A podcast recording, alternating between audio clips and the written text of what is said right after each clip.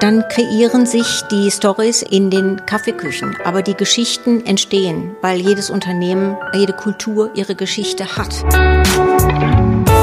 Moin, hallo und willkommen zum Fearless Culture Podcast, in dem es um all das geht, worüber wir viel nachdenken, was uns nachts nicht schlafen lässt, worüber wir aber viel zu wenig sprechen, weil wir uns davor fürchten. Hier nicht, hier sprechen wir über das, worüber wir uns fürchten, was uns Angst macht, damit wir uns davon befreien können. Im Podcast untersuchen wir, wie du eine Kultur erschaffst, in der es jeder und jedem Spaß macht zu wachsen. Spaß macht, sich einzubringen und eine Kultur, in der Kreativität, Neugierde und Innovation erwünscht sind und sogar gefördert werden, um Ziele besser zu erreichen. Wir schauen uns an, was funktioniert untersuchen aber genauso furchtlos die Schattenseiten, die nämlich genau das Funktionieren verhindern könnten. Ich unterhalte mich hier mit Menschen, die sich bereits auf den Weg gemacht haben, die näher hinsehen, die näher hinhören, die die richtigen Fragen stellen oder vielleicht sogar auch Antworten gefunden haben. Heute habe ich als Gästin Dr. Andrea Welz. Sie ist Business Coach, Strategieberaterin, Philosophin. Sie hat eine Geschichte im Change Management und Transformation. Ähm, sie beschäftigt sich mit Unternehmensethik und mit strategischer Positionierung und Kommunikation und hat, glaube ich, wenn ich das richtig gesehen habe, sehr viel Erfahrung im Umfeld des magentafarbenen Tees gesammelt. Aber bevor ich die ganze Zeit quatsche, würde ich sagen, liebe Andrea, vielen Dank, dass du dir die Zeit genommen hast, für uns hier im Podcast zu sein. Herzlich willkommen und stell dich doch noch einmal selbst vor. Ja, Jan, ganz, ganz herzlichen Dank für die Einladung. Vielen Dank, dass äh, wir das machen können, dass ich hier sein darf und dass wir diese gemeinsame Zeit haben. Äh, das war ein klasse Intro, was du mir da gegeben hast. Und ähm, ja, es, äh, um den letzten Punkt aufzugreifen, äh, ich komme nach ähm, der Philosophie, bin ich äh, nahtlos tatsächlich in den Konzern Deutsche Telekom seinerzeit gegangen und habe dort in den Themen, von denen du berichtet hast, dass ich mich dort positioniert habe, das ist so, dort habe ich äh, mir, wenn man so will, eine berufliche Erfahrung gesammelt und habe zu tun gehabt in den Themen äh, Strategie, Kommunikation, interne Kommunikation. Es, ich bin zu einem Zeitpunkt in dem Haus gewesen, in dem es sehr spannend war, äh, weil das Thema Change mich dort ähm, äh, sehr stark beschäftigt hat und sehr fasziniert hat. Das habe ich mit rausgenommen und habe das in meine berufliche Positionierung als Organisationsberaterin und Business Coach genommen. Das waren sehr interessante Zeiten. Das hat mich sehr fasziniert, wie man in dem Fall in großen Konzernen äh, Veränderungen macht, wie das äh, funktioniert. Ist das eine Sache von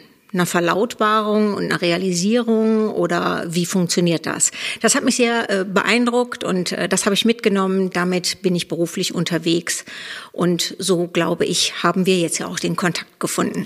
Genau, bevor wir genau an dem Punkt einsteigen, starte ich ja gerne mit der Frage nach einer Fearless Culture, also einer Kultur ohne oder mit weniger Furcht. Hast du eine Fantasie davon? Hast du es vielleicht sogar selbst schon mal erfahren? Hast du mal in so einer Kultur arbeiten dürfen? Das finde ich eine sehr interessante begriffliche Kombination, das Furchtlose und die Kultur. Ähm, das Furchtlose ist ja ein relationaler Begriff, wenn man so will. Der braucht ein Gegenüber, also Furcht haben vor vor was hat eine Kultur, also geht, die, geht es um eine fürchterliche Kultur? Ich glaube, die äh, haben die meisten, äh, wenn sie nicht gerade in den Beruf einsteigen, irgendwann eine fürchterliche Kultur in einem kleinen, großen, wie auch immer Unternehmen äh, erlebt und erfahren. Ich glaube, dass sie jeder auf seine sehr einzigartige Weise beschreiben würde. Also ähm, vieles Culture finde ich spannend auf eine Art. Ich glaube, da kann man einen riesen Bogen rausmachen und über die gibt es furchtlose Kulturen wie sind die? Was kann das eigentlich sein? Äh, geht da alles? Ist das dann Freiheit und ähm, Freiheit im weitesten Sinne? Geht äh, Kultur in Unternehmen überhaupt ohne Furcht? Ist Furcht nicht vielleicht auch ein Treiber? Ein Treiber für ähm, Erfolg und zwar im besten Sinne? Also kann der Mediziner im OP tatsächlich furchtlos sein? Ähm, ist der da äh, ausschließlich mutig oder ist nicht Furcht vielleicht im besten Sinne auch was ähm, äh, sehr dienliches für einen Arbeitsalltag? Also das wäre ein ganz vorsichtiger äh, Versuch zum Thema Fearless äh, Culture. Ich glaube, da geht richtig äh, was in so einer äh, Begriffskombination. Mhm. Genau, also ich habe, um das ähm, enger zu fassen, da waren wir ja schon, das geht ähm, in, in meiner Fantasie häufig darum, dass in einer, du hast sozusagen den, den Counterpart von Furcht, sozusagen die Freiheit schon genannt. Das ist halt, glaube ich, halt nicht unbedingt der Mut, weil Mut ist ja quasi, oder Mut muss vielleicht im selben Maße vorhanden sein wie Furcht, damit ich handlungsfähig bin. Also ich muss mhm. genauso mutig sein, wie, wie, wie ich mich fürchte, damit ich trotzdem handle. Und wenn beides weg wäre, wäre ich vielleicht frei. Ähm, und das ist halt die Frage, wie sieht eine Kultur aus, in der wir frei sind? Das heißt ja nicht ohne Begrenzung und nur Blödsinn machen. Ähm, genau, aber das ist, äh, du hast das, ach, das ist so toll, mit Leuten zu ähm, diskutieren, die Philosophie können. Dann ist die, dann ist der erste Begriff schon äh, gleich eine richtige Ouvertüre. Ähm, aber wir waren, wenn, wenn wir vom OP wieder zurückkommen in ein ganz normales Unternehmen und wir sind dann halt bei der Kommunikation und bei der auch internen Kommunikation in Veränderungsprozessen. Also es gibt einmal die Kommunikation nach außen und es gibt die Kommunikation nach innen. Das nennt man dann interne Kommunikation. Ja. Okay. Wir befinden uns ja seit äh, knapp über einem Jahr in einem extremen Veränderungsprozess, der viele Unternehmen überrascht hat. Wie geht da deiner Einschätzung nach die interne Kommunikation? Wie steht es um die interne Kommunikation in Deutschland gerade?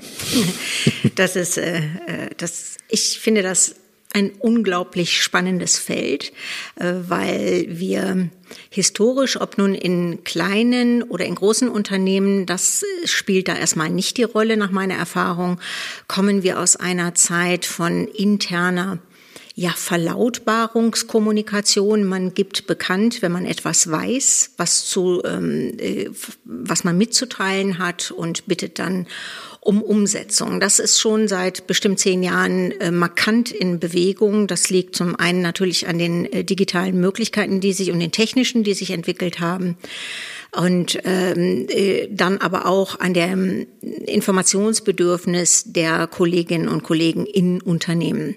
Und interne Kommunikation würde ich immer auch sehen als Ausdruck einer Unternehmenskultur, also um den Begriff auch der Culture da äh, nochmal wieder mit ins Spiel zu bringen. Ähm, was tut die interne Kommunikation? Sie bringt das zum Ausdruck, was ähm, die Seele, was der Duft des Unternehmens ist, wenn man so will. Und ähm, Darin hat sich in den vergangenen zwölf Monaten, glaube ich, äh, auch eine riesige Chance ergeben, äh, sich in diesem Thema zu positionieren und zu sehen, äh, also die interne Kommunikation selbst ist, glaube ich, gefordert, auch wie nie hier Stellung zu beziehen, sich zu positionieren, eine Strategie zu entwickeln oder eine vorhandene zu überdenken. Da ist eine ganze Menge in Bewegung gekommen, was auch zu tun ist den Kolleginnen und Kollegen gegenüber, die sich auf einmal, ähm, ja, ist der Duft des Unternehmens sozusagen abhanden gekommen, dadurch, dass man, äh, wo das vorher nicht üblich war, in die, in das Homeoffice entsendet wurde und die Anbindung, die innere Anbindung ans Haus ob klein, ob riesig, nicht mehr selbstverständlich gegeben war. Dann eigentlich nur noch über virtuelle Kanäle. Und dieses Bedürfnis, sich in Krisensituationen auszutauschen, näher aneinander zu rücken, das ist das Prekäre an dieser Lage, dass das hier nicht unmittelbar bedient werden kann. Es gibt ein großes Bedürfnis äh, nach Austausch und äh, gerade der ist uns im Moment so wenig möglich wie kaum zuvor. Da muss sich die interne Kommunikation natürlich jetzt einfallen lassen, wie können wir das abholen. Was können wir tun? Was können, äh, wie können wir die Führungskräfte unterstützen? Was ist selbst die Aufgabe der internen Kommunikation in so einer Zeit? Das Haus zusammenzuhalten, die Kultur, die es gibt, weiter in die in die Gebäude nach Hause, ins Private zu tragen, ohne aufdringlich zu werden, aber eine Anbindung sicherzustellen. So würde ich es wie geht das? Wie hast, also wie, oder vielleicht erstmal die, nicht wie es optimal geht, sondern was ist deine Beobachtung? Wie, also wir, wir haben glücklicher, also wir können ja sagen, glücklicherweise findet dies hier alles 2020, 2021 statt und nicht 2001, 2002. Ähm, ja. Weil dann hätten wir, weiß ich nicht, Faxgeräte und Thermopapier durch die Welt schicken müssen mit Trommeln, Trommeln ähm, mit einem ähm, noch gar nicht so ausgebauten Netz wahrscheinlich an äh, Zulieferbetrieben. Also ähm, was geht zurzeit? Was, was, ähm, wo ist, wo siehst du den größten Gewinn für die interne Kommunikation bei der Erprobung der Veränderung? Also äh ich, ja, ich glaube, auf jeden Fall ist es ein in diesen schlechten Zeiten etwas sehr, sehr Gutes, äh, technologisch derartig komfortabel in unserem Kulturkreis ausgestattet zu sein, dass man Information, Kommunikation, Dialog, also Gespräche und Kommunikation in zwei Richtungen auch wirklich führen kann. Das äh, ist ja äh, nicht äh, seit jeher selbstverständlich. Das ist eine große Möglichkeit. Wir kommen aus einer Zeit, wir sind, ähm, es gibt Ratgeber, es gibt Empfehlungen, es gibt jede Menge Literatur zum Thema interne Kommunikation, zu allen möglichen ähm, Herausforderungen für Unternehmen.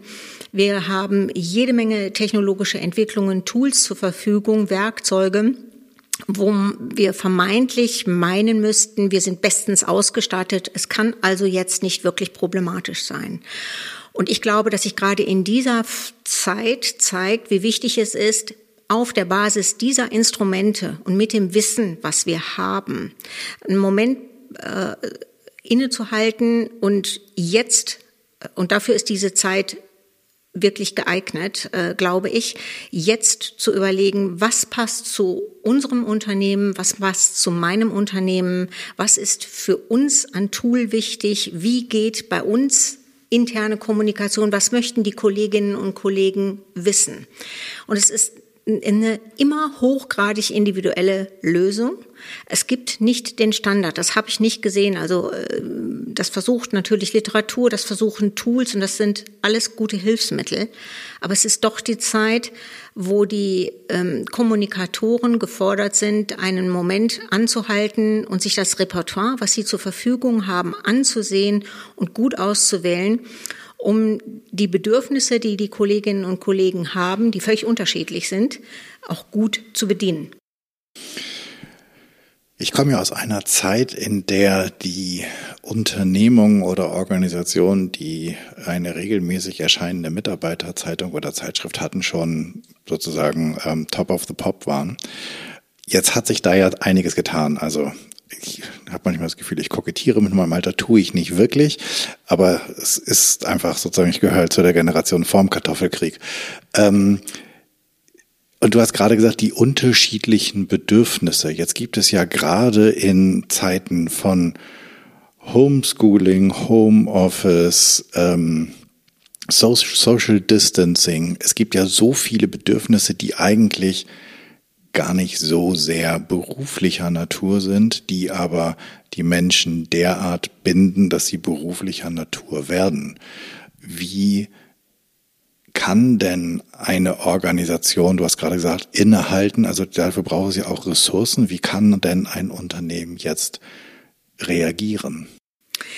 Ich glaube, dass der erste Schritt ganz wichtig ist, eine gute Analyse zu machen. Also zu sehen, wer ist da eigentlich im Homeoffice und muss dort auch sein und äh, dann, dann nicht jedes Tool anzubieten, was der Markt gerade entwickelt hat. Also äh, zunächst hörte man sehr schnell von äh, digitalen äh, Coffee Talks und äh, von virtuellen äh, Kaffeeräumen, in denen man äh, ähm, äh, informell äh, sich austauschen und sich treffen kann.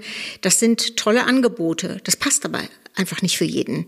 Und äh, für manchen ist das eine zusätzliche Verunsicherung. Wie soll ich mich da jetzt einfach austauschen und worüber? Das ist aber nicht meine Sorge. Meine Sorge ist eine andere, nämlich was ist mit meinem Arbeitsplatz zum Beispiel. Äh, Habe ich den noch, wenn es irgendwann das Thema Homeoffice nicht mehr gibt und komme ich dann nur noch einmal zurück, um dann entlassen zu werden? Das ist meine Sorge und hier sehe ich keine Antwort. Die möchte ich gerne haben.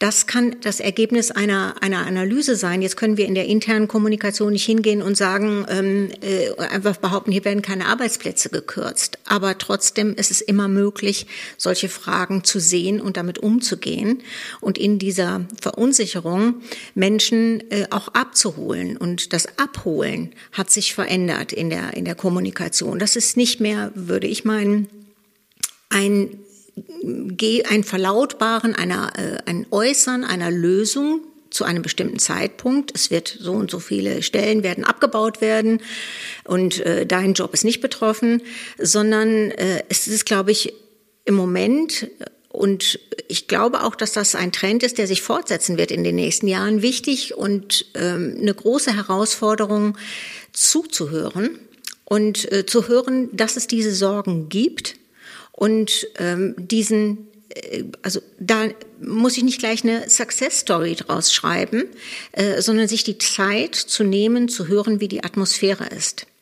Und deshalb muss ich nicht jeden hegen und pflegen. Das ist auch nicht der Job. Wir sind keine Therapeuten in der internen Kommunikation.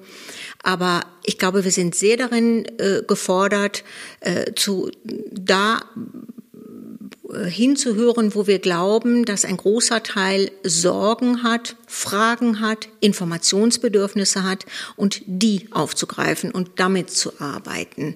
Das ist, glaube ich, ein To-Do für uns in dieser Zeit.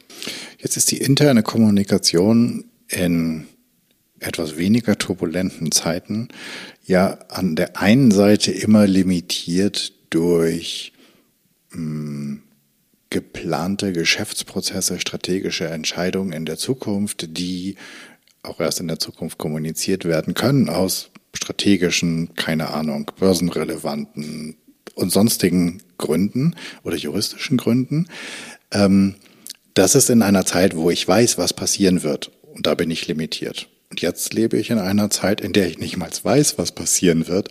Und das limitiert mich zusätzlich. Ich finde, dass äh, die das, das Thema, was du gerade aufgemacht hast, mit dem ich bin mir total unsicher über den Fortbestand meines Jobs. Also ich bin mir eventuell auch unsicher über den Fortbestand meines Betriebes, in dem ich arbeite. Ähm, wie reagiere ich denn jetzt, um bei diesem ganz plastischen Beispiel als Führungskraft oder als Geschäftsführer adäquat, wenn ich ehrlich gesagt gar nichts weiß? Das äh, ist, glaube ich, ähm, um auch nochmal das Thema Furcht aufzugreifen, etwas, was viele äh, Führungskräfte umtreibt, äh, die Überlegung, ich kann gar nichts sagen, weil ich habe keine Lösung. Und äh, ja, wenn wir uns unsere Lage im Moment anschauen, wer möchte da aufrichtig sagen und behaupten, er weiß, wie es weitergeht?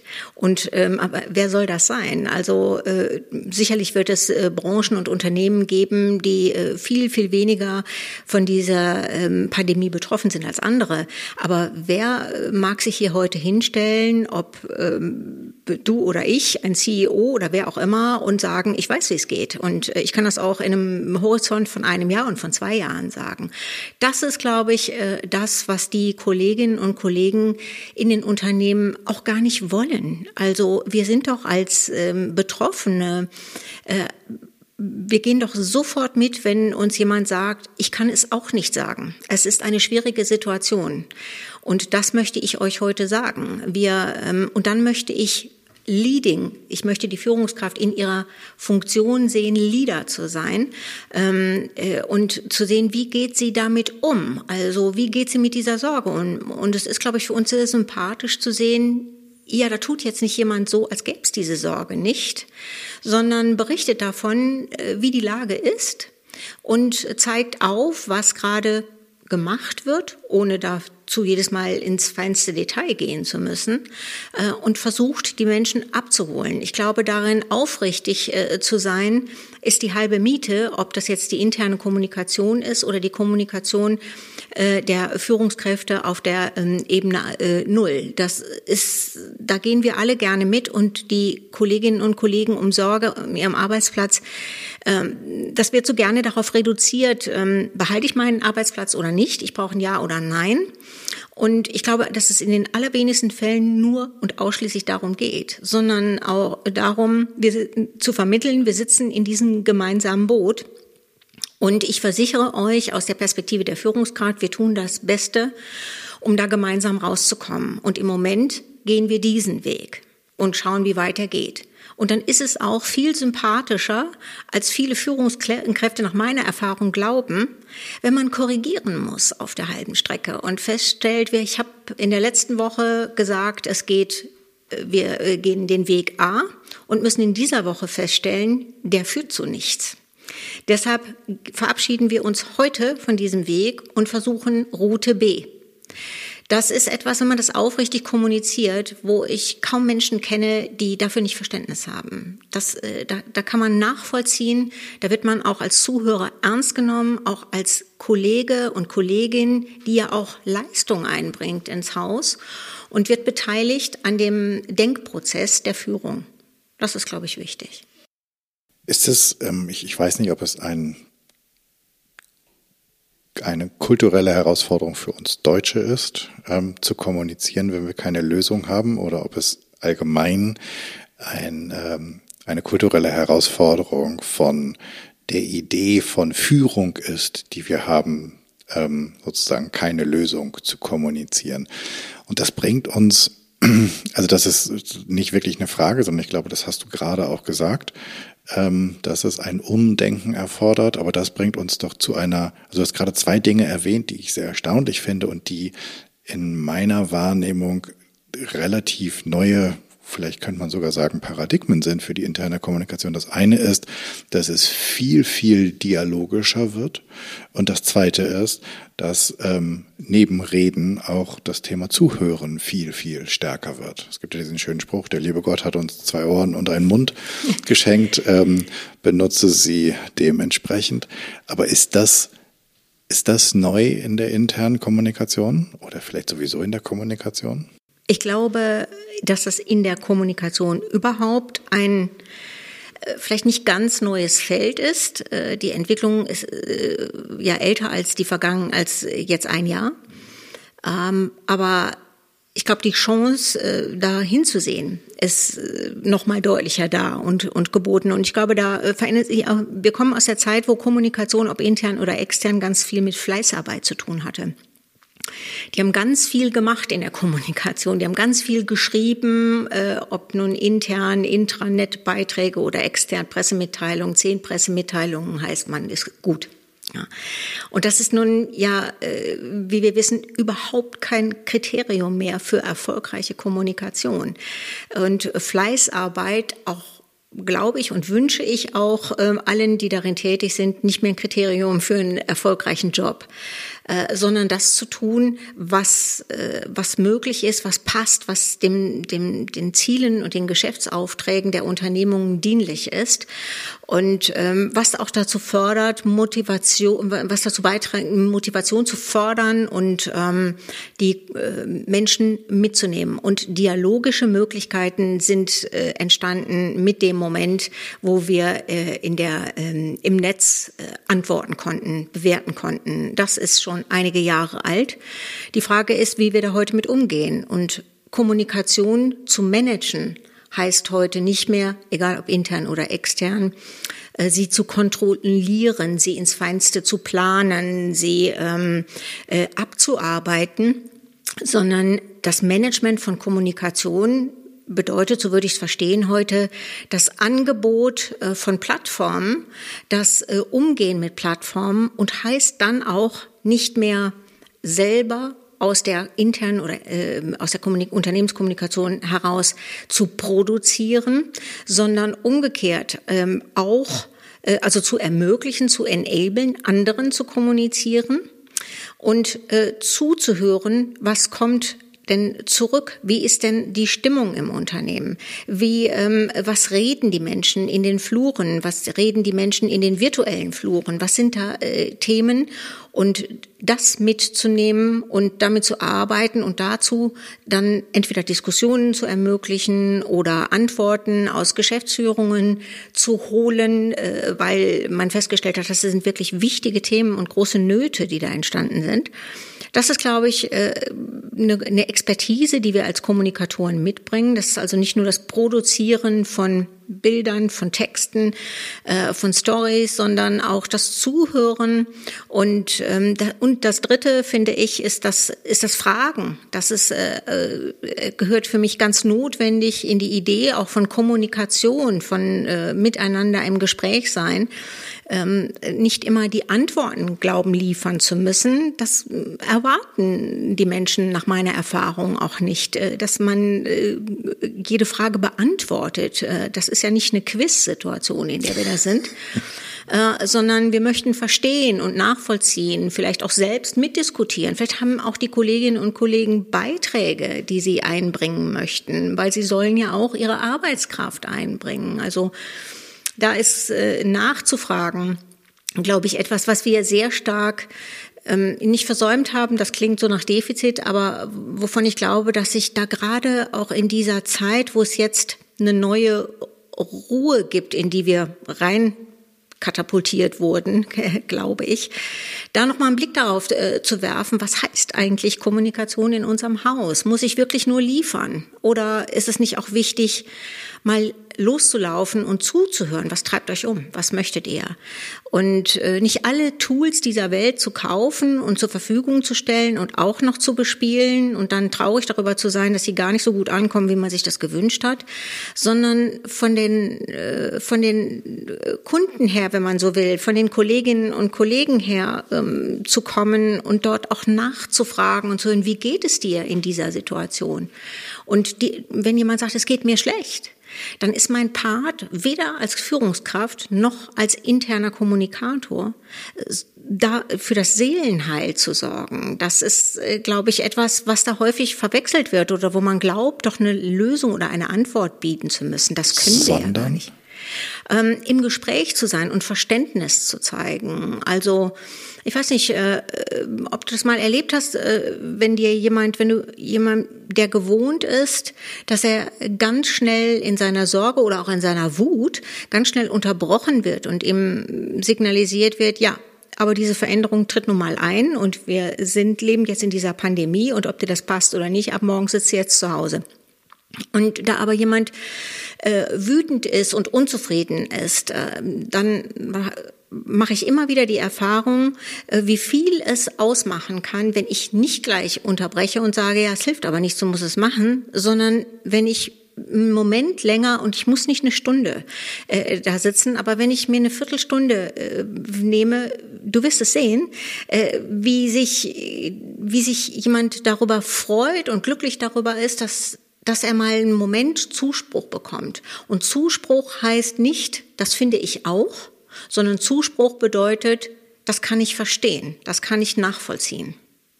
Und das erlebe ich immer wieder, wie entlastend, äh, also man kann es im Gesicht äh, sehen, wie sich ein, ein Gesicht entspannt und äh, wie dankbar Menschen darüber sind, wenn ihnen manchmal einfach mal fünf Minuten zugehört wird. Und es, am Ende heißt es dann nicht, okay, ähm, wie kämen wir auch dazu, das können wir ja gar nicht anbieten, jemandem dann äh, zu sagen, okay, du musst jetzt nicht ins Homeoffice. äh, und äh, für dich ändert sich die Situation nicht. Aber ähm, äh, es hat sich vielleicht ein, ein Knoten gelöst, der dazu beiträgt, äh, dass Unzufriedenheit vielleicht nicht ganz beseitigt ist, aber dass doch jemand vielleicht ein bisschen motivierter wieder das tut, äh, was er im Unternehmen tun soll und auch tun möchte. Ich habe die ganze Zeit so ein bisschen im, im Kopf gehabt, ähm, dass vielleicht liege ich da falsch, aber mein Eindruck wäre, dass es ja so ein bisschen Kontrollverlust über die Kommunikation der alten Art ist. So, und dann ist ja die Frage, wie gehe ich darum, damit um? Denn wie du gesagt hast, war sozusagen interne Kommunikation, war ganz viele Senden, so machen wir es, so machen wir es, das haben wir geschafft. Und ähm, jetzt ist hier also und, und die Kontrolle entgleitet mir, weil ich gar nicht mehr, weil ich gar nichts mehr verkünden kann, wie es in Zukunft sein wird, weil ich die Zukunft selber nicht kenne. Jetzt könnte ich ja dann als Führungskraft sagen, siehst du, und weil ich es nicht weiß, hatten wir, haben wir schon aufgelöst, weil ich nicht weiß, wie es wird, halte ich mal den Mund. Äh, dann erzähle ich nichts Falsches. Und dann haben wir gesagt, nee, wenn ich richtig verstanden habe, ähm, du musst im Dialog bleiben, du musst den Leuten auch sagen, dass was du nicht weißt und das bisschen, was du weißt, das erzählst du ihnen. Und dann würde man, wenn ich dich richtig verstanden habe, die Kontrolle über die Kommunikation wieder zurückbekommen. Nicht darüber, dass man über die Ergebnisse redet, sondern dass man überhaupt die Kommunikation kontrolliert, dass man überhaupt redet. Ist das einigermaßen richtig? Ich würde das teilen, ja. Also es, es würde für mich weniger um die mm, Kontrolle gehen, aber um das Bereitstellen von äh, von Kommunikationsmöglichkeiten, die passen jeweils zur Organisation. Aber das ist ja, wenn ich dir da ins Wort falle, ja. das ist ja das, wo viele immer so unglaublich Angst vor hatten, wo viele vor diesen Plattformen und dann können, ob jetzt Kunden oder intern, also welcher, welche Führungskraft hat nicht gewissen Respekt, zumindest wenn nicht Furcht vor Q, Uno Uno, der Plattform, wo ähm, Unternehmen bewertet werden.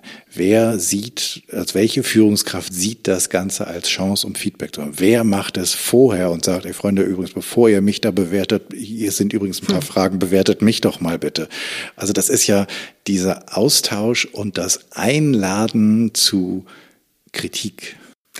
Das ist ähm, äh, ja äh, äh, schön, dass du das ansprichst, diese Plattform Kununu, wo ich mich dann in meiner Wut oder in meiner Unzufriedenheit abarbeiten kann, wo ich aber auch ein sehr ähm, aufrichtiges Feedback geben kann, wie auch immer das ist. Aber äh, ich glaube, das ist dann etwas, das äh, folgt vielleicht schon im, im zweiten Schritt. Im ersten ist es, glaube ich, ähm, wichtig zu sehen, ja, es gibt diese Möglichkeiten heute. Ob die mir jetzt passen als Führungskraft oder als interner Kommunikator, ähm, das ist wurscht. Ich, es gibt diese Möglichkeiten. Und wenn es den unzufriedenen Kollegen oder die unzufriedene Kollegin gibt, die dieses Tool nutzt, dann wird man es nicht verhindern können. Ist die Frage des Umgangs zum einen mit dieser äh, Kritik dann. Also lade ich so jemanden wutschnaubend vor und es gibt als erstes mal eine Abmahnung. Das ist auch Teil einer Unternehmenskultur. Das, äh, da lernt die gesamte Belegschaft sehr schnell, wie geht man um mit äh, Feedback einer solchen Art in diesem Unternehmen. Das lernt eine Organisation in Sekunden. Ähm, oder das andere ist aber, äh, was kann ich tun, um vielleicht ähm, Gut, der Auftrag des Unternehmens ist, wenn ich das nochmal korrigieren darf, der, der Auftrag des Unternehmens ist ja auch nicht, es jedermann recht zu machen. Es gibt einen Geschäftsauftrag und es gibt, ich kenne keine Organisation, in der, in der es nicht Menschen gibt, die auch unzufrieden sind. Aber äh, wir leben in dieser Zeit, wo es tatsächlich äh, innerhalb von Sekunden passieren kann, dass ich mit einer Äußerung weltweit Bekanntheit erlange, die ich niemals haben wollte. Da, diesen Preis muss man unter Umständen zahlen. Dann würde ich doch sagen, äh, ist man herzlich eingeladen, äh, seins zu tun, so gut man es kann und darin ähm, aufrichtig zu sein und es so gut zu tun, wie man es auch vertreten kann, äh, den Rückzug anzutreten und zu sagen, okay, die Gefahr ist so groß, etwas falsch zu sagen, dann ziehe ich mich zurück und die Geschäftsführung sagt gar nichts. Das habe ich in einem Beratungsprojekt auch erlebt. Da fahre ich ein mittelständisches Unternehmen tatsächlich in eine Low Performance. Das geht. Also und auch ziemlich schnell, äh, wenn sich auf der obersten Ebene eine Geschäftsführung darauf verständigt, uiuiui, das sind schwierige Zeiten, wir sagen lieber nichts dann führt es auf der Ebene zwei zu, ähm, auf der Ebene eins zu großem Unmut und zu Erklärungsnöten und ähm, dann kreieren sich die Stories in den Unternehmen, in den Kaffeeküchen. Aber die Geschichten entstehen, weil jedes Unternehmen, jede Kultur ihre Geschichte hat. Und wenn ich mich aus der Kommunikation nicht darum kümmere, entsteht sie in der Kaffeeküche. Und äh, da sollte ich doch mein Ohr hinhalten und hören, was, was wird denn hier, äh, welche Themen sind hier relevant und interessant. Mhm. Naja, und vor allen Dingen, wo jetzt ja gerade die äh, Kaffeeküche digital ist und äh, das Digitale ja vielleicht noch mehr Schlupflöcher hat hin zu einem Außen, auch wenn es intern war, als ähm, das Ganze vorher war. Das heißt, ich müsste jetzt ja wahrscheinlich, also ist jetzt eine Vermutung von mir, noch viel mehr darauf achten, dass ich, zwar wenn ich nicht kommunizieren, also wenn ich zwar nicht kontrollieren kann, sozusagen, worum es geht und ich kann das Ende nicht, aber dass ich zumindest die Räume und dass ich dort im Dialog bleibe und versuche, Dinge zu kommunizieren und ihnen eine Richtung zu geben oder zumindest meinen Spin mitzugeben, oder? Ja, ich glaube, äh, dass es diese, äh, diese Möglichkeiten äh, tatsächlich in großen Mengen gibt. Aktuell, ich kann telefonieren, wahrscheinlich den halben Tag, wenn ich das möchte und kann mich über alles Mögliche im Unternehmen aufregen. Und es wird schwieriger sein, das mitzubekommen. Aber auch unabhängig davon, glaube ich, ist eine regelmäßige Kommunikation, das auf Menschen zugehen und ähm, auch virtuell Austausch überhaupt zu machen, regelmäßig zu machen, die, die Leute zu fragen, habt ihr Fragen, was möchtet ihr wissen? Ich kann euch das sicherlich nicht alles beantworten, aber ähm, sagt, was braucht ihr, um gut arbeiten zu können und ähm, was äh, hindert euch aktuell, motiviert das zu tun, was ihr sonst ähm, äh, äh, auch macht. Äh, ich glaube, ein regelmäßiger Austausch, ein Fragen danach. Also die Menschen möchten gerne gesehen werden. Wir sitzen jetzt hier alle ähm, äh, fast ein Jahr fest und äh, viele Fragen haben wichtige Fragen, die sie teilen mit anderen und dazu äh, in einer Runde mal einen Austausch zu haben und zu merken, anderen geht es auch so. Die haben auch diese Sorge. Das zum Beispiel führt nach meiner Erfahrung zu ganz großer Entlastung. Ach, ich habe gedacht, ich hätte das alleine. Jetzt sehe ich, meine zehn Kolleginnen und Kollegen haben diese Angst auch. Uiuiui, das ist ähm, äh, das entspannt. Und wenn ich dann eine Führungskraft hat, die dafür Verständnis hat im Sinne, dass sie es nachvollziehen kann und dann sagt, das äh, wird mir jetzt hier auch nochmal klar, dass ihr diese Sorge habt. Ich kann die euch heute nicht nehmen, aber ich nehme sie auch mit. Und ähm, ich teile sie manchmal im Übrigen auch, weil Führungskräfte sind ja nicht ausgeschlossen ähm, äh, von äh, irgendwelchen Viren. Die äh, laufen auch an denen nicht vorbei und auch von Ängsten und, und Sorgen bis auf die allerhöchste Ebene. Das dann mitzunehmen und darüber im Austausch zu bleiben, bindet mich an an mein Unternehmen und hält mich angebunden. Ich glaube, der größte Fehler ist, ähm, die Leute nach Hause zu schicken und ihnen zu signalisieren, ich vertraue dir und du lieferst einmal in der Woche deine Ergebnisse ab. Ansonsten kann ich dir jetzt im Moment auch nicht sagen, melden wir uns wieder, wenn diese ähm, Verhältnisse sich verändert haben. Da verliere ich die Menschen, die sich dann Orientierung und Halt an anderer Stelle suchen werden. Und das wird, die Wette würde ich machen, nicht zugunsten des eigenen Hauses gehen. Ich habe darauf zwei ähm, eigentlich habe ich drei Fragen. Das eine ist, was sagst du ähm, Führungskräften? Den Tipp würde ich dann gleich mitnehmen, sozusagen für meinen Kunden selbst. Dem spiele ich das dann vor. Ähm, wenn die sagen, aber hier passiert seit Wochen nichts und auch in den nächsten Wochen nichts, soll ich denen jetzt jede Woche sagen, Freunde, hier bin ich wieder. Hallo, ich bin's. Ich habe euch auch neu, nichts Neues zu erzählen und wahrscheinlich geht's euch auch nicht besser als letzte Woche, aber ich wollte nur mal kurz Hallo sagen. Kann's ja nicht so ganz sein. Oder doch? Ist die erste Frage. Ähm, genau, wir machen mal die erste, sonst, sonst kommen wir ja durcheinander. Ich bin ja sozusagen ein Fan der, der Vielfachfrage, aber machen, machen wir mal die erste. Ich versuche dies lang genug. Das kommt meinen Präferenzen entgegen. Ich habe auch lieber nur eine Frage, sonst kann ich mir das schlecht merken. Ähm, ich würde sagen, vielleicht oder doch. Also ähm, ich glaube, regelmäßiger Austausch und sich zu sehen ist wichtig. Und ich muss nicht jedes Mal ein neues Thema haben. Und ich muss nicht einen Fortschritt erfinden, wo es keinen gibt. Und ähm, es kann äh, die, es können vielleicht jedes Mal die gleichen Fragen sein. Wie geht es euch? Äh, was habt ihr? Wo steht ihr mit euren Themen? Was braucht ihr, um weiterzumachen? Und es wird, glaube ich, nicht äh, jedes Mal identisch sein. Das hat aber auch was mit dem Esprit der Führungskraft und der Führungskräftin zu tun, wenn man so will. Äh, wenn ich das selber langweilig finde, äh, dann werde ich auch Langeweile erzeugen. Wenn ich aber den Menschen mit der Grundhaltung entgegentrete, es ist mir wichtig, dass wir diesen Termin machen, auch wenn der nur eine Viertelstunde dauert. Und es ist mir wichtig, euch zu fragen, was macht ihr? Äh, habt jemand von euch in den vergangenen fünf Tagen irgendetwas Besonderes erlebt, erfahren? Ist jemand auf interessante Erkenntnisse gestoßen? Gibt es eine Studie, die jemand gelesen hat? Ein Tipp? Äh, hatte jemand einen Traum, wie es in einem Jahr aussieht in unserem Haus? Das können total spannende Themen sein, die äh, uns dann anschließend auch wieder ein Stückchen weit äh, engagierter in die Arbeit gehen lässt. Also die, die Möglichkeit besteht zumindest. Oder mit einem kleinen Schmunzeln. Und mit einem kleinen Schmunzeln mache ich meinen Job definitiv besser, als wenn mir jemand sagt, naja, ich habe nichts Neues, Sie haben nichts Neues, dann brauchen wir jetzt auch nicht weitermachen. Mhm. Also kann auch nichts sagen. Dann habe ich im Anschluss wenig Lust, mich motiviert an meinen Rechner zu setzen und irgendwelche Themen zu bearbeiten. Dann google ich erstmal Urlaubsbilder.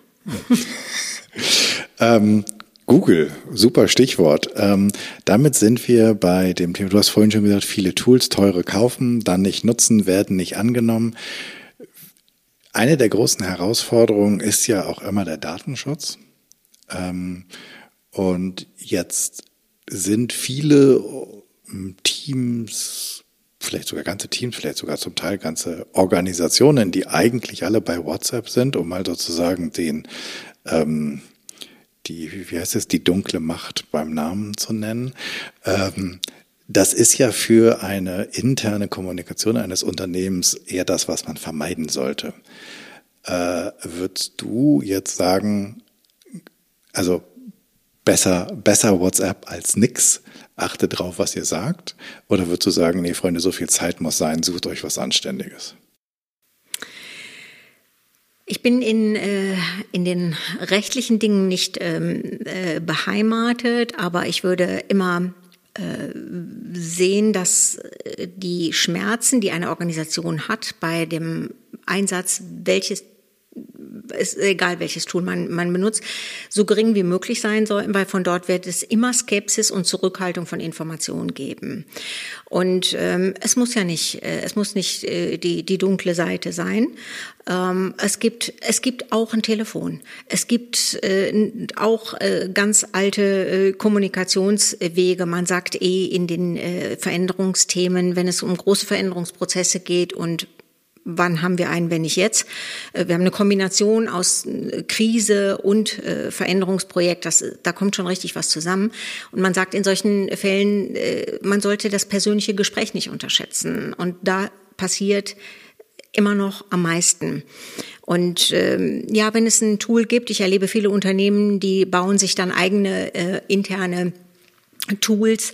Es gibt äh, viele Betriebsräte, die große Bedenken haben. Es gibt auch wieder andere, die sich sehr stark machen für den Einsatz äh, bestimmter Tools und Möglichkeiten. Ich finde aber das Wichtigste ist, sich zu überlegen, wo, was brauchen wir, um, was wollen wir kommunikativ machen? Was äh, haben wir hier zu tun? Und wie können wir dafür sorgen, dass es die Menschen erreicht? Spiele ich das über die Führungskräfte, die dann angehalten sind, das äh, kaskadisch weiterzugeben? Oder sage ich, nee, das ist so eine überholte Art von Kommunikationsweg, wir machen es anders. Gibt es irgendwo eine Plattform? Was will ich damit überhaupt? Und äh, gut, tendenziell war es schon immer so, auch zu Zeiten der, ähm, der Mitarbeiterzeitschrift. Die interne Zeitschrift war immer auch schon ein externes Blatt. Also das hat immer schon auch auf, äh, im Wohnzimmer auf dem Tisch gelegen und irgendwelche Freunde, Bekannte haben sich das mal mit nach Hause genommen. Von daher ist, ähm, braucht man dann interne Sprachregelungen, wenn es darum geht, hier werden jetzt Informationen weitergegeben, die genau im Haus bleiben, und zwar in einem ganz bestimmten Kreis. Äh, so, und äh, ansonsten ja, hat es was mit den Rahmenbedingungen, äh, mit den rechtlichen Rahmenbedingungen in den Häusern zu tun, für welches Tool man sich entscheidet. Du hast jetzt eben gerade schon gesagt, ähm, wir haben gerade so eine Mischung aus Krise und riesengroßem Change-Prozess am Laufen. Glaubst du, und jetzt gucken wir mal in die Zukunft, glaubst du, dass ähm, diese Erfahrung, die wir jetzt machen, langfristig Kommunikation und Veränderungskommunikation verändern wird? Leider kann ich ja auch nicht so weit nach vorne gucken. Ich würde das ähm, zumindest, äh, ich würde mir das wirklich sehr, sehr wünschen, dass wir diese Zeit, ich hoffe, ich äh, kann das so sagen. Wir leben hier in einem Kulturkreis, der in dieser, äh, von diesen pandemischen Verhältnissen äh, wirklich ja nur gestreift wurde bislang mit allem Respekt vor Menschen, die ähm, den, der Krankheit erlegen sind und die in Krankenhäusern liegen. Äh, es gibt in unserem Kulturkreis riesige Chancen und ich habe immer so das Gefühl, es geht uns so gut, es geht uns so gut auch ähm, in den Unternehmen, in unserer Art, dieses Leben hier leben zu können, dass wir, äh, ich empfinde das beinahe so als ähm, Verpflichtung hinzugucken und sagen, was nehmen wir mit aus dieser Zeit und äh, äh, was sollte uns auf keinen Fall verloren verloren gehen und was, was können wir hier äh, auch mitzunehmen lernen. Und ich glaube, da, ich habe den Eindruck, es gibt die Chance, über dieses äh, Innehalten, wozu wir gezwungen wurden, auch zu sehen, wie viel Innehalten äh, eigentlich auch an an Potenzial freisetzen kann. Also sich den, die, die Muße zu nehmen, auf Themen zu gucken, Themen zu befragen, Entscheidungen zu überdenken, zu verstehen. Das ist, glaube ich, eine große Chance, die diese Zeit hat. Und ich bin davon überzeugt, die interne Kommunikation hat wann, wenn nicht jetzt, die Möglichkeit, sich zu positionieren. Sonst macht es die IT oder HR. Aber die Positionierung wird stattfinden, die Kultur wird ihr organisationseigenes Büro erhalten, wenn ich das mal so sagen kann. Äh, also ein virtuelles Büro. Kultur hatte nie einen Ort im Unternehmen, ist aber immer da. Wir sind immer in Kultur. Aber es gab nie den Ansprechpartner. Ich habe nie jemanden kennengelernt. Und äh, ich glaube, daran wird sich etwas ändern. Und da würde ich äh, die Menschen im Feld interne Kommunikation, die dort beheimatet sind, sehr einladen, äh, das mitzugestalten. Darin liegen wunderbare äh, Gelegenheiten, das für das jeweilige Unternehmen bestmöglich zu tun oder zumindest auf den Weg zu bringen. Wow, der Gedanke gefällt mir ziemlich gut, ein äh, Kulturbüro in einer Organisation einzurichten. Das müsste eigentlich noch mal eine eigene Episode finden werden oder wir müssen jemanden suchen, der sowas schon vorantreibt. Bevor wir ähm, in die. Ja, wenn ich, wenn darf ich? Hm, aber ja. Ähm, also wenn man, äh, es wäre noch die Frage, ob das tatsächlich ein reales Büro ist oder ein virtuelles. Aber es ist in den vergangenen Jahren dieser Begriff Kultur, Kulturwandel, Unternehmenskultur derartig strapaziert worden und äh, mitunter ist so fahrlässig, finde ich, damit umgegangen, äh, dass es äh, schon auch guten Sinn machen würde, äh, sich zu überlegen, in welcher Kultur lebe ich denn eigentlich und welche will ich haben? Und äh, was ist das denn eigentlich, diese Kultur? Und ist das jetzt irgendwie so eine Freizeittechnik, die ich in ein Unternehmen bringen muss? Und das ist es wahrlich nicht. Also äh, das und wie, welche Relevanz hat das eigentlich, von Kultur zu sprechen, wenn ich eigentlich das Erreichen meiner Geschäftsziele haben will? Wie steht das in Verbindung? Und da macht es dann schon auch, meine ich, einen guten Sinn, so ein Begriff wie Kultur, äh, ja, sich entweder zu entscheiden, wir möchten uns damit nicht weiter beschäftigen oder wir lassen das in diesem hochgradig theoretischen Kontext. Oder wir greifen es auch auf in, und bringen es tatsächlich in die Organisation. Und dann gibt es Menschen, die sich mit dem Thema auch beschäftigen. Und die Kultur äh, in diesem Haus, die wir hier haben, erstmal auch sehen und beschreiben. Mitunter wurde ja berichtet, als wären es alles völlig unkultivierte Unternehmen, in denen wir uns bewegen. Und da muss jetzt mal Kultur hin. Und äh, das äh, tut dann ja weh beim Zuhören, finde ich. Äh, ja, und dann fände ich die Idee, tatsächlich äh, dann dieses Thema auch aufzugreifen. Da ist auch mit Bezug auf Gewinnmaximierung jede Menge Potenzial drin. Absolut. Da ist, kann man wirklich, also Kultur ist nicht ähm, so ein schräger philosophischer Begriff, den man in diesen Tagen gerne mal mit ins Unternehmensvokabular bringen möchte, sondern äh, da hängt Profit dran. Das ist äh, Ergebnis. Ich würde sagen, also jedes Unternehmen hat eine Kultur, entweder eine aktiv gepflegte oder eine nicht aktiv gepflegte, so wie jedes Unternehmen wahrscheinlich einen Geruch hat. Ja. Ähm, und da kann ich, da kann ich dran arbeiten und da kann ich mitarbeiten und ich würde dir auch zustimmen. Ich würde daraus, also in meiner Welt würde ich daraus kein Büro machen, sondern so eine Art Labor oder Werkstatt, ähm, wo man dann gemeinschaftlich gucken kann, wie wollen wir eigentlich zukünftig riechen. Du hast vorhin ja. so schön mit den, mit den, äh, mit den Sinnen angefangen. Wenn, bevor wir in die Abschlussrunde einsteigen, wenn ich als Zuhörerin jetzt ganz dringend mit dir über Kultur, über interne Kommunikation, über Veränderungsprozesse sprechen will, wo finde ich dich, wie finde ich, wie kriege ich Kontakt zu dir? Ich glaube, das geht ganz gut über die bekannten Wege. Ich habe eine kleine Webseite. Wenn man meinen Namen hat, findet man auch meine Mailadresse und äh, eine Telefonnummer auch. Also es geht über ganz klassische Kommunikationskanäle. Es geht über LinkedIn und Xing. Da äh, sollte ich erreichbar sein. Prima, packen wir in die Show Notes, damit die Zuhörerinnen das auch finden können. Fangen wir mit der ersten Abschlussfrage an. Wenn ich eine Bühne baue und ich lade dich ein zu sprechen vor 100 Menschen, worüber willst du reden und vor wem?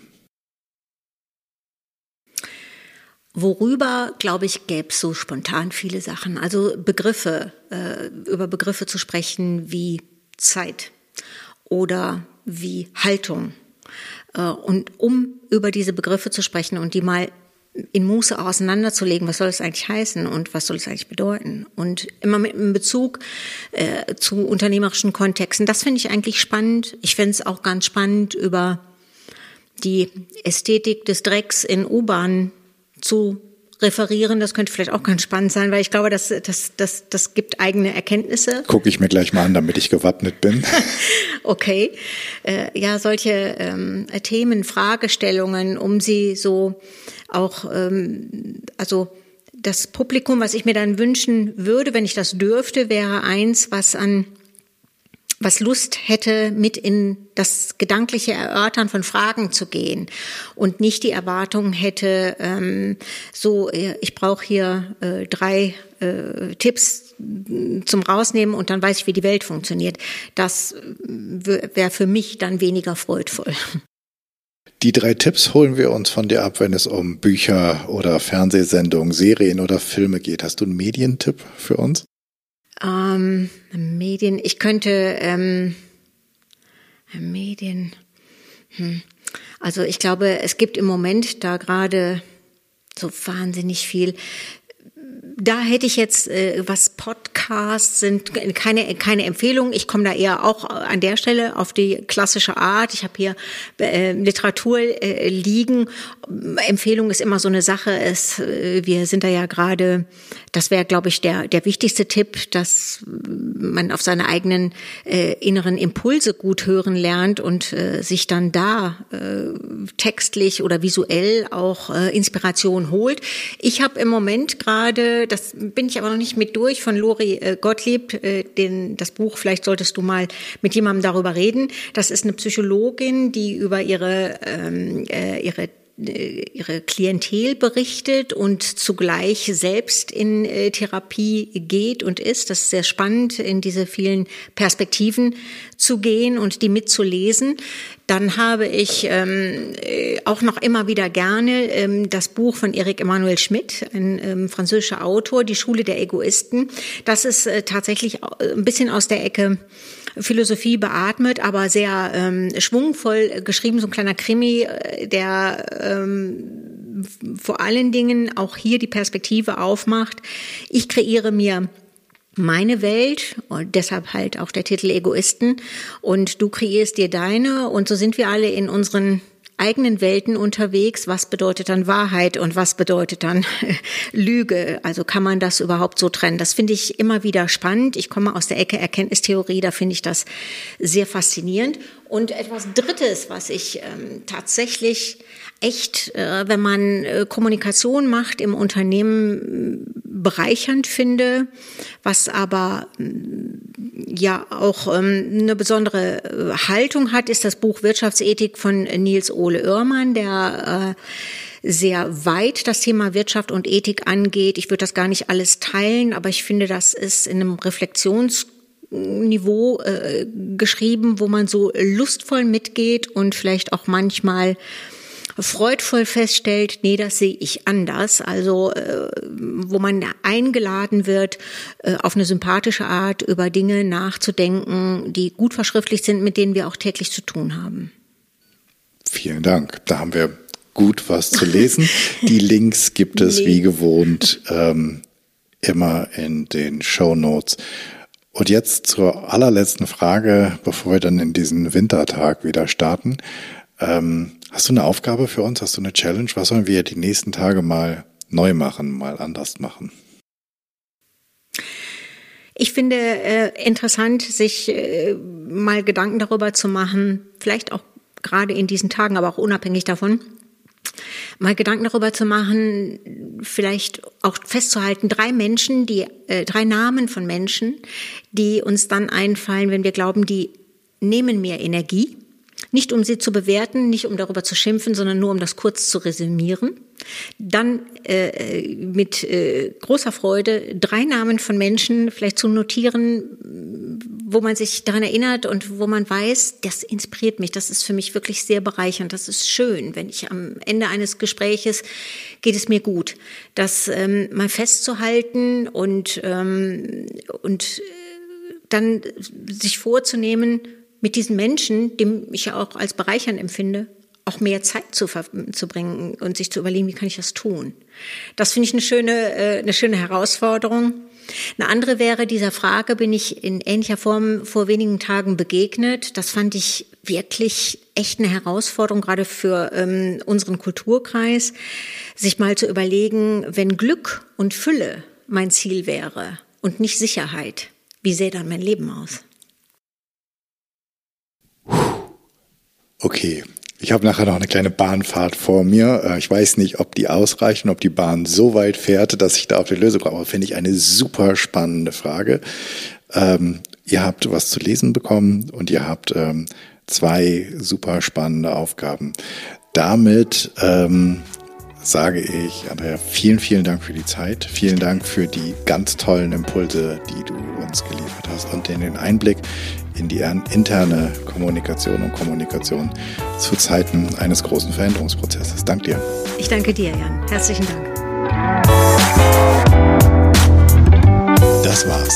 Ich danke dir fürs Zuhören und ich hoffe, es hat dir gefallen. Es hat dich neugierig gemacht und dich vielleicht einmal inspiriert, darüber nachzudenken, wie du kommunizierst, wie du im Unternehmen kommunizierst, wie du furchtloser wirst und auch vielleicht, wie du eine Fearless Culture erschaffen kannst. Ich freue mich über dein Feedback und Ideen, was ich noch machen könnte, was ich besser machen könnte. Für mich ist dieser Podcast ein Herzensthema und dein Feedback bedeutet mir sehr viel. Wenn du ein Thema hast, von dem du meinst, das müsste mal besprochen werden und du bist eine gute Ansprechpartnerin oder ein guter Ansprechpartner oder du kennst jemanden, dann schreib mir doch an podcast.janschleifer.com. Abonniere den Podcast, wo auch immer du am allerliebsten deine Podcast hörst und bitte hinterlass mir bei iTunes deine 5-Sterne-Rezession, denn damit wird der Kreis derer, die den Podcast hören, größer und wir können alle zusammen was verändern. Ich hoffe, du bist bei der nächsten Episode wieder dabei. Bis dahin, sei furchtlos, dein Jan.